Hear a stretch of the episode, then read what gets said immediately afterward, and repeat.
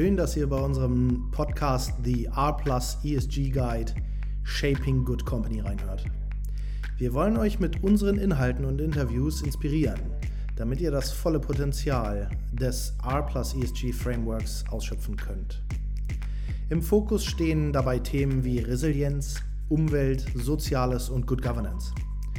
Der Podcast an sich richtet sich insbesondere an Unternehmerinnen und Führungskräfte sowie alle, die sich für ein nachhaltiges und verantwortungsvolles Wirtschaften sowie Resilienz interessieren. Aber jetzt erstmal viel Spaß beim Zuhören.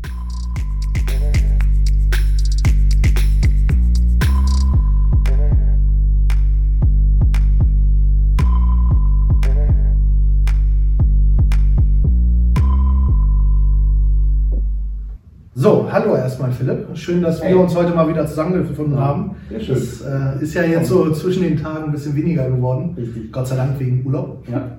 Ähm, und tatsächlich ist ja jetzt im Januar geplant, dass wir so ein bisschen neu starten. Richtig. Und genau. in diesem Sinne haben wir uns ja überlegt, ob wir beide nicht einfach mal eine Podcast- oder Videopodcast-Folge machen, wo wir mal darüber sprechen, wer wir eigentlich sind, mhm. wo wir herkommen und was wir tun. Ja. Und ähm, in dem Sinne würde ich das jetzt erstmal einmal so ein bisschen einleiten, indem wir uns selber mal vorstellen. Und da wollte ich dich fragen, erzähl doch mal ein bisschen was ja. über dich. Wo kommst du her? Was macht dich aus und wer bist du eigentlich? Ja.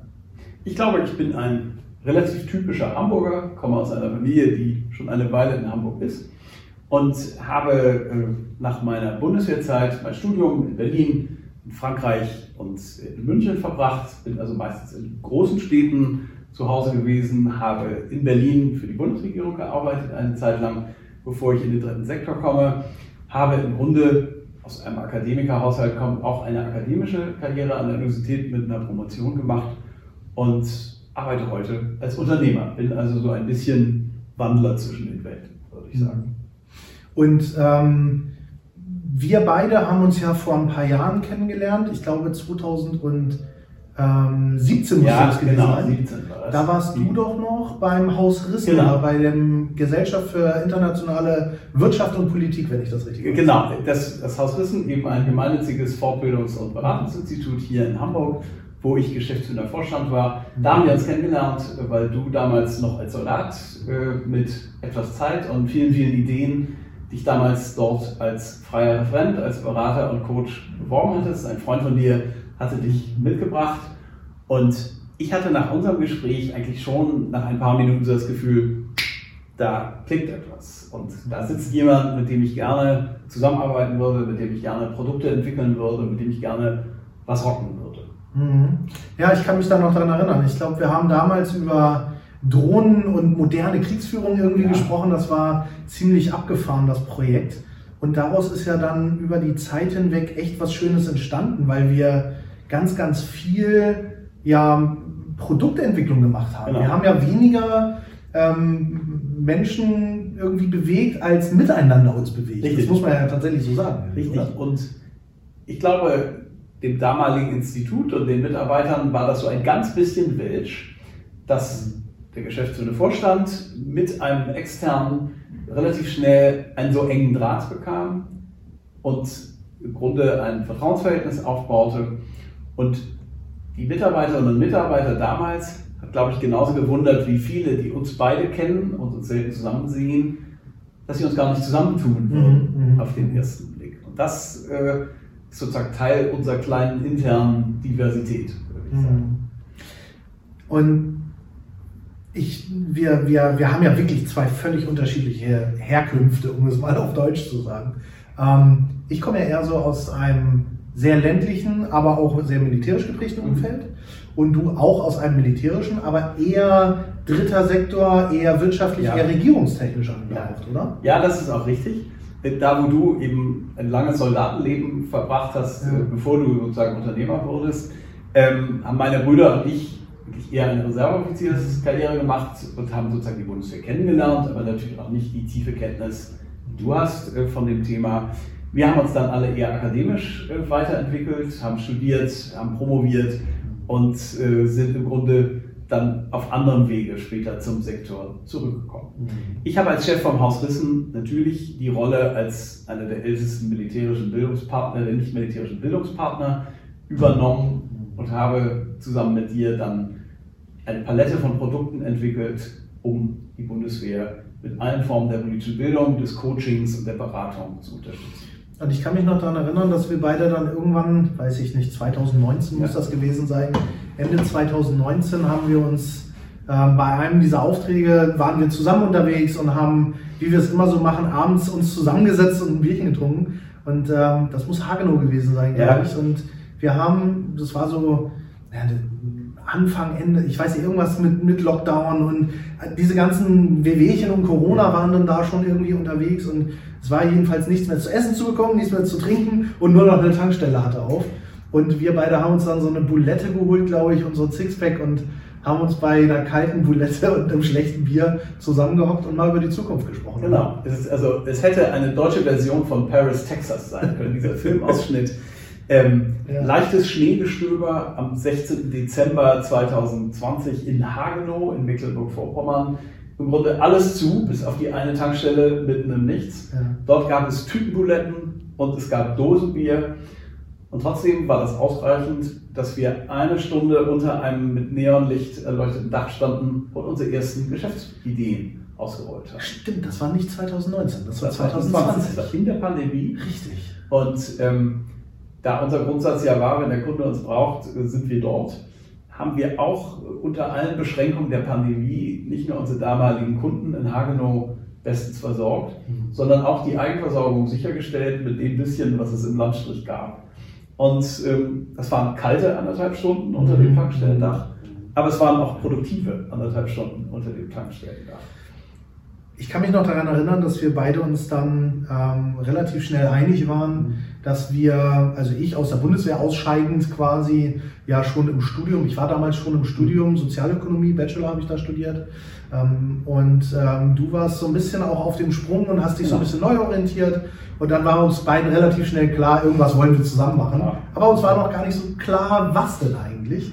Und dann kann ich mich noch daran erinnern, dass wir Anfang 21 mit äh, Johanna, mit meiner Schwester zusammen, Ja. in Barkstedt, in, diesem, in dieser kleinen Wohnung, die ich hatte, hatten wir so einen kleinen Workshop, wo wir wirklich einen Tag lang uns nur darum gekümmert haben, wer sind wir eigentlich, was wollen wir eigentlich, was macht uns aus, in welche Richtung wollen wir und so weiter und so fort. Kannst du dich daran noch Oh ja, da kann ich mich genau daran erinnern, denn ich hatte nach zwölf Jahren in angestellter Tätigkeit immer noch mal den Drang, noch mal was Neues auszuprobieren, mich selbstständig zu machen, weil ich immer wollte, noch mal in kleinerem, beweglicheren und hochwertigerem Rahmen zu Mhm. arbeiten. Das war klar.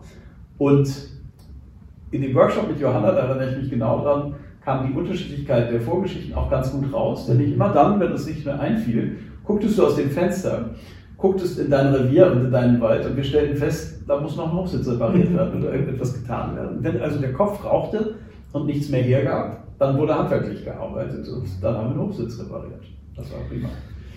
Und ähm, für uns war das dann ja auch so eine Zeit im Grunde des Aufbruchs. Ne? Also ich kannte ja unternehmerisches und Gründen kannte ich ja von früher. Ich habe äh, 2014 ja mal so ein Unternehmensberatung, Softwareunternehmen etc. mit aufbauen dürfen und das war eine hochspannende Sache. Und du hattest ja auch unternehmerische Tätigkeit, aber so richtig mit so einem kleinen Team und von der Idee off the scratch quasi Genau. loslegen, das war ja schon was Besonderes. Absolut, äh, weil es im Grunde unsere Form eines Startups im Grunde gewesen ist, Ja. zu sehen. Auch wenn wir allenfalls eine umrissartige Geschäftsidee hatten, was wir genau wussten, war, dass wir es zusammen machen wollen. Und das ist, glaube ich, etwas, was uns vielleicht auch von anderen Gründern unterscheidet, dass wir uns in angestellter Tätigkeit seit vielen Jahren kannten Mhm. und trotz aller Unterschiedlichkeit das gemeinsame Verständnis von Qualität, von Bodenständigkeit Mhm. Und von Kundenorientierung und von Empathie für diejenigen, für die wir arbeiten. Das, äh, glaube ich, war für mich so dieses Gemeinschaftsgefühl, wo ich dachte, wenn das stimmt, ist das Produkt fast zweitrangig. Hauptsache, wir können die Zelle eines Unternehmens werden, das wir dann auch groß machen können. Kann ich mich auch noch daran erinnern. Das ist, äh, wenn ich das mal so vergleiche, 2014 und Ja. 2020, das war, das eine war ausprobieren, neu sein, etc. Und hier war das schon sehr, sehr konkret. auch wenn wir noch nicht ganz konkret wussten, was wir eigentlich machen. Wir haben ja erstmal ein Proof of Concept gemacht. Genau. Wir haben ja erstmal gesagt, genau. was kannst du, was kann ich, was können wir beide zusammen. Daraus haben sich so Sicherheitspolitik, Philanthropie und Führungskräfteentwicklung äh, ja. entwickelt. Ja. Und damit sind wir erstmal losgelaufen genau. und haben erstmal gesagt, wir gucken einfach mal. Genau. Und ähm, das, das Spannende finde ich war ja, dass wir relativ schnell das Feedback auch bekommen haben von unseren Kundinnen und mhm. Kunden, dass wir irgendwie, wir haben irgendwas. Und zwar ähm, eine gewisse Geschwindigkeit.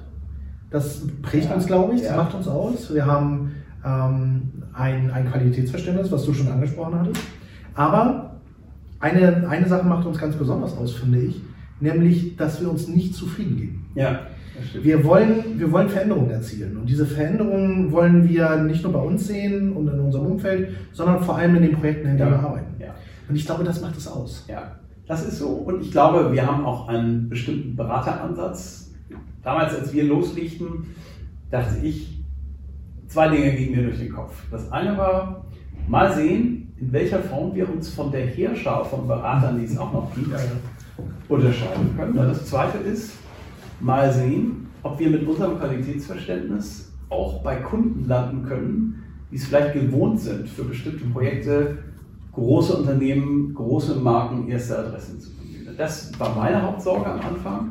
Kann man sozusagen, so wie ich, kommt von einem renommierten Marktspieler als geschäftsführender Vorstand, kann man mit einer Zwei-Mann-Bude trotzdem einen Akquiseerfolg erzielen, wenn man diesen Markenwert sozusagen einer alten Marke nicht im Rücken hat. Und das muss man sagen, haben wir, glaube ich, souverän hingekriegt.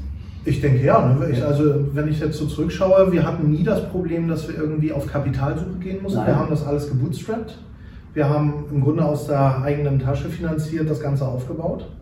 Wir haben in 2020 erstmal angefangen. In 2021 haben wir das ganze Jahr nochmal so ein bisschen professionalisiert. Ja. Und vor allem ähm, ja, beweisen können, dass das, was wir an Produkten an den Markt gebracht haben, auch tatsächlich funktioniert und Punkt. ausgereift ist ja. und gekauft wird. Ja. Und ähm, jetzt haben wir schon 2022. Ich meine, das ist ja völlig verrückt. Aber wenn ich jetzt so zurückschaue, dann hat auch das letzte Jahr ja gezeigt, dass wir auf der einen Seite genau richtig liegen, auf der anderen Seite neu starten müssen. Mhm. Und zwar was das Branding angeht ja. und was die Kommunikation angeht. Und das ist etwas, weswegen wir beide ja jetzt auch hier sitzen. Ich meine, es hat ja einen Grund, weswegen wir uns hier unterhalten. Ähm, wir haben ein Team aufgebaut, wir sind insgesamt zu fünft jetzt. Auch das ist ja, also das hätte ich so nicht gedacht. Nein.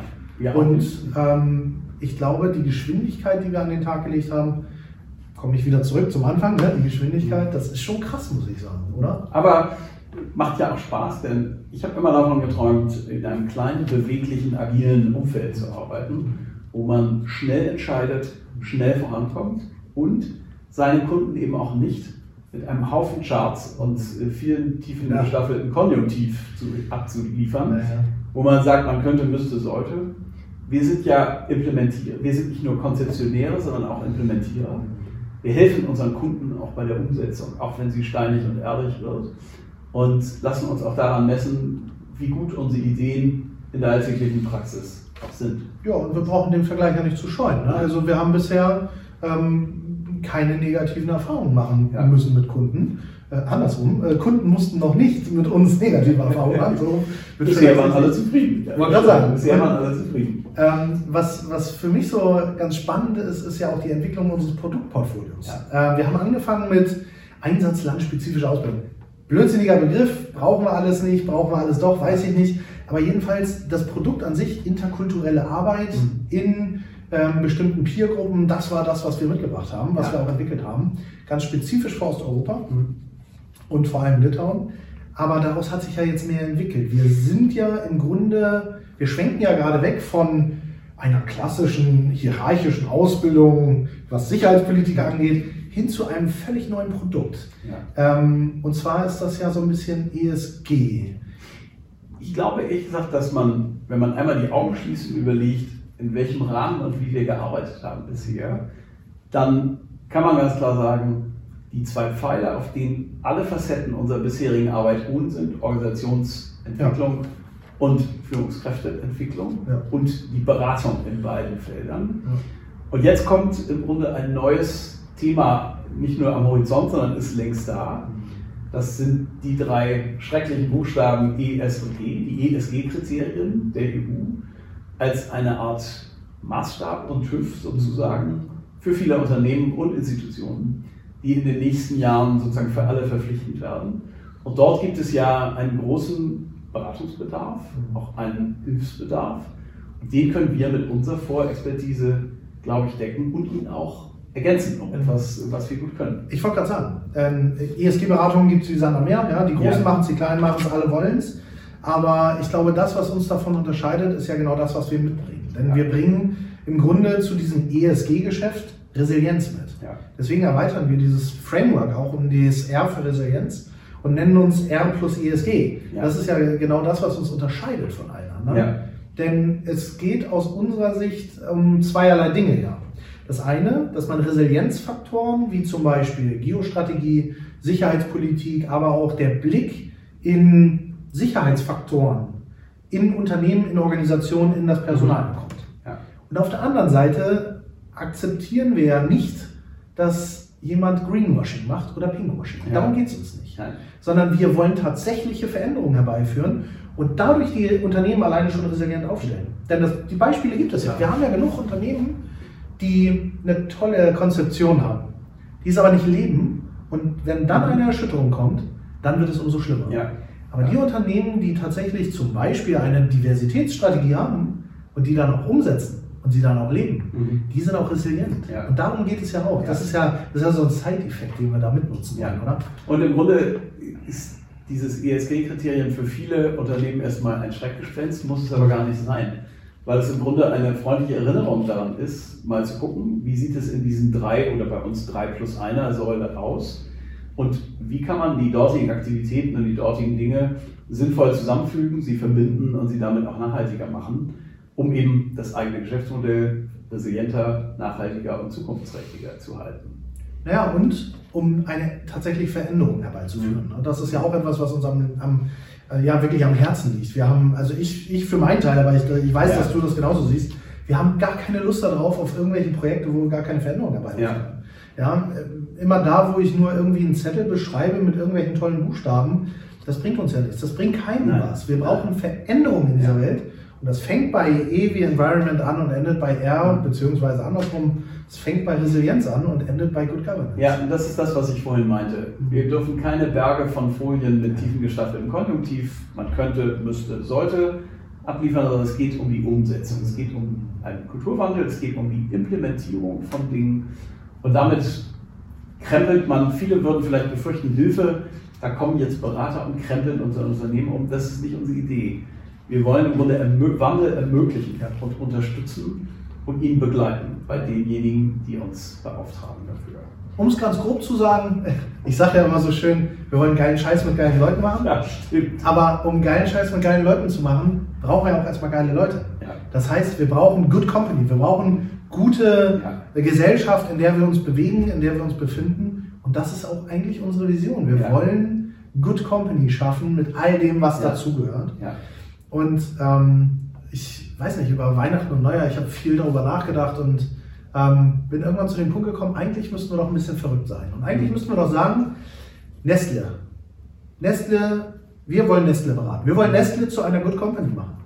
Eigentlich ist das doch das geilste Ziel. Oder die Deutsche Bahn endlich mal strukturiert aufbauen. Oder ist jetzt völlig verrückt, ich, ich weiß. schon, die schwierigen ja. Fälle sind sofort bei dir vorne. Nein, aber ganz ehrlich, ähm, es geht ja darum, dass man sich auch eine Herausforderung ausbringt. Ja. Und ähm, wir sind nicht angetreten, um irgendwelchen hätte, wäre, könnte zu machen, sondern wir sind angetreten, um tatsächlich etwas zu bewegen. Mhm. Und ich finde es immer gut. Ich weiß, bei dir treffe ich da total auf offene Ohren.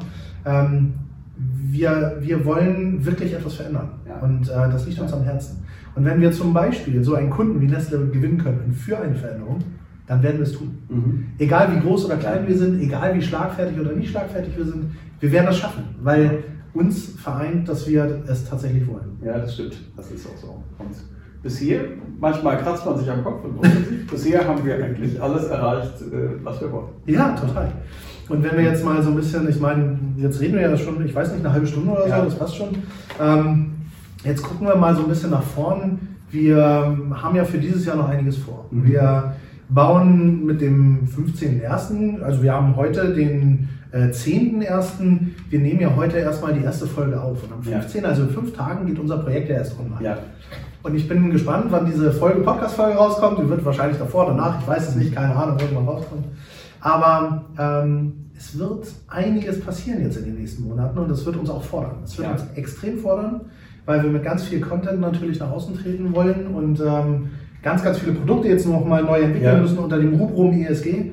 Ähm, aber ich habe da Bock drauf. Ich habe da richtig mhm. Bock drauf. Ich weiß, wir haben ein geiles Team, die alle mitziehen, die übrigens auch dieses gesamte Produkt ja auch mitentwickelt haben. Ja, klar. Ja, wir waren ja nicht alleine. Wir, wir sind ja ein Team. Wir sind, wir sind nicht Philipp und Jan, sondern wir sind äh, eine Firma, die das Ganze nach vorne bringt. Ja, und das ist ja ein Brand, genau. Genau. Und ähm, insofern, wir werden uns dieses Jahr nochmal erweitern personell, wenn alles gut läuft. Ich denke, wir werden dieses Jahr spannende Kunden hinzugewinnen. Mhm und ähm, meine große Hoffnung ist, dass wir ins Gespräch kommen. Ja. Ins Gespräch kommen mit Unternehmerinnen und Unternehmern, nicht nur über die Art und Weise, wie wir gegründet haben, sondern auch über das Thema, was wir begleiten ja. und wie wir nach vorne gehen. Ja, denn da steckt ja auch ein Grundverständnis von uns drin, einer gewissen Langfristigkeit, einer gewissen Nachhaltigkeit.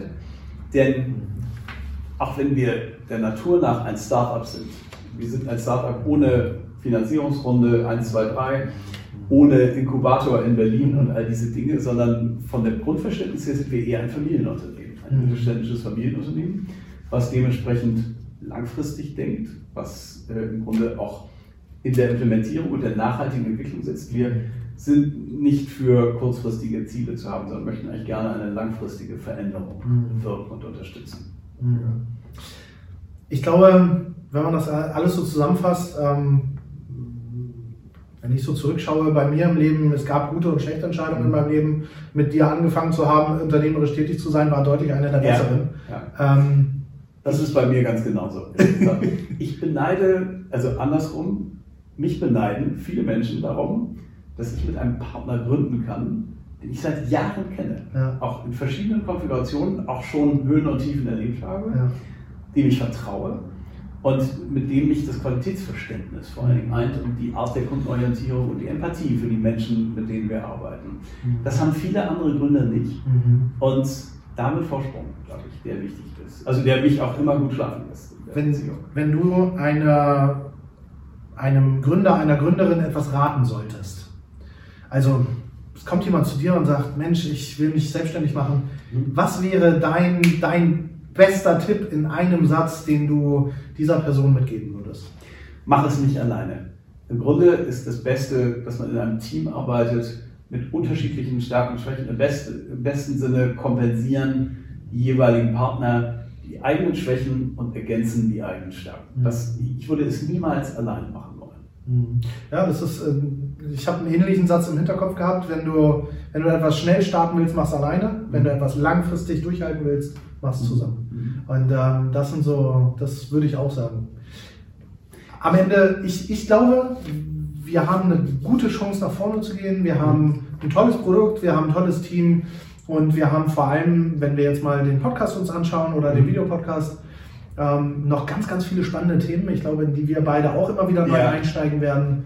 Ähm, es wird Folgen geben, um, in denen es um Themen geht, wo wir Gäste einladen. Es ja. gibt Themen, die wirst du begleiten, es gibt Themen, die wir nicht begleiten. Jakob wird irgendwann dazukommen. Wir werden tolle Gäste haben, den Beirat auch vorstellen. Ja. Und ich glaube, hm, für heute war es das, glaube ich. Mhm. Ich glaube, wir sind ganz gut äh, so durchgekommen mit unseren Fragen und ich habe mir hier eine schöne Liste gemacht. Ich habe nur, hab nur, eine Anmerkung zum Schluss, da ja. möchte ich widersprechen. Ich glaube, wenn man schnell sein will, auch dann gründet man vielleicht lieber zu zweit. Denn wir sind eigentlich ein gutes Beispiel dafür, dass Geschwindigkeit und Mehrköpfigkeit sich nicht ausschließt. ja, ja, stimmt. Das äh, ist, glaube ich, so. Und der zweite Punkt ist der, mhm.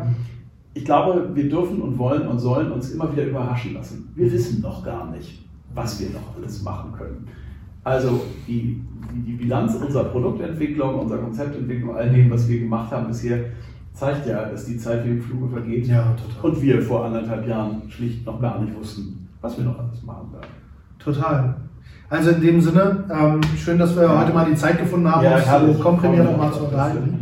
Ähm, die nächsten Folgen werden mit Sicherheit sich um Resilienz, Environment, Social, Good Governance, all diese Aspekte drehen. Wir werden ähm, ganz, ganz viele einzelne Teilbereiche beleuchten und vielleicht auch mal so die Nitty-Gritty-Points ausarbeiten. Mhm.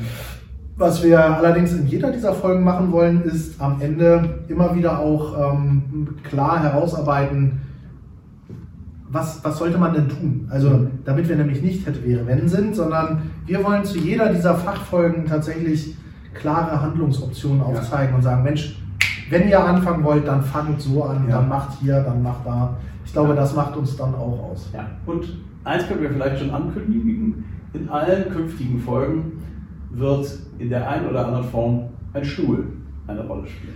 Das könnte sein. Also, äh, danke dir für deine Zeit. Danke für deine Zeit. Äh, wir sehen uns wieder. Ciao, ciao. Ciao, ciao. ciao, ciao. ciao. Geschafft. Das war wieder eine Folge von unserem Podcast The R Plus ESG Guide Shaping Good Company. Danke, dass ihr zugehört habt. Wenn ihr mehr Informationen über uns, über das Team, über die Company, das Framework oder alles andere erhalten wollt, dann geht ins Internet unter www.strategyadvisors.de. Wir freuen uns, wenn ihr wieder reinhört. Tschüss und bis demnächst.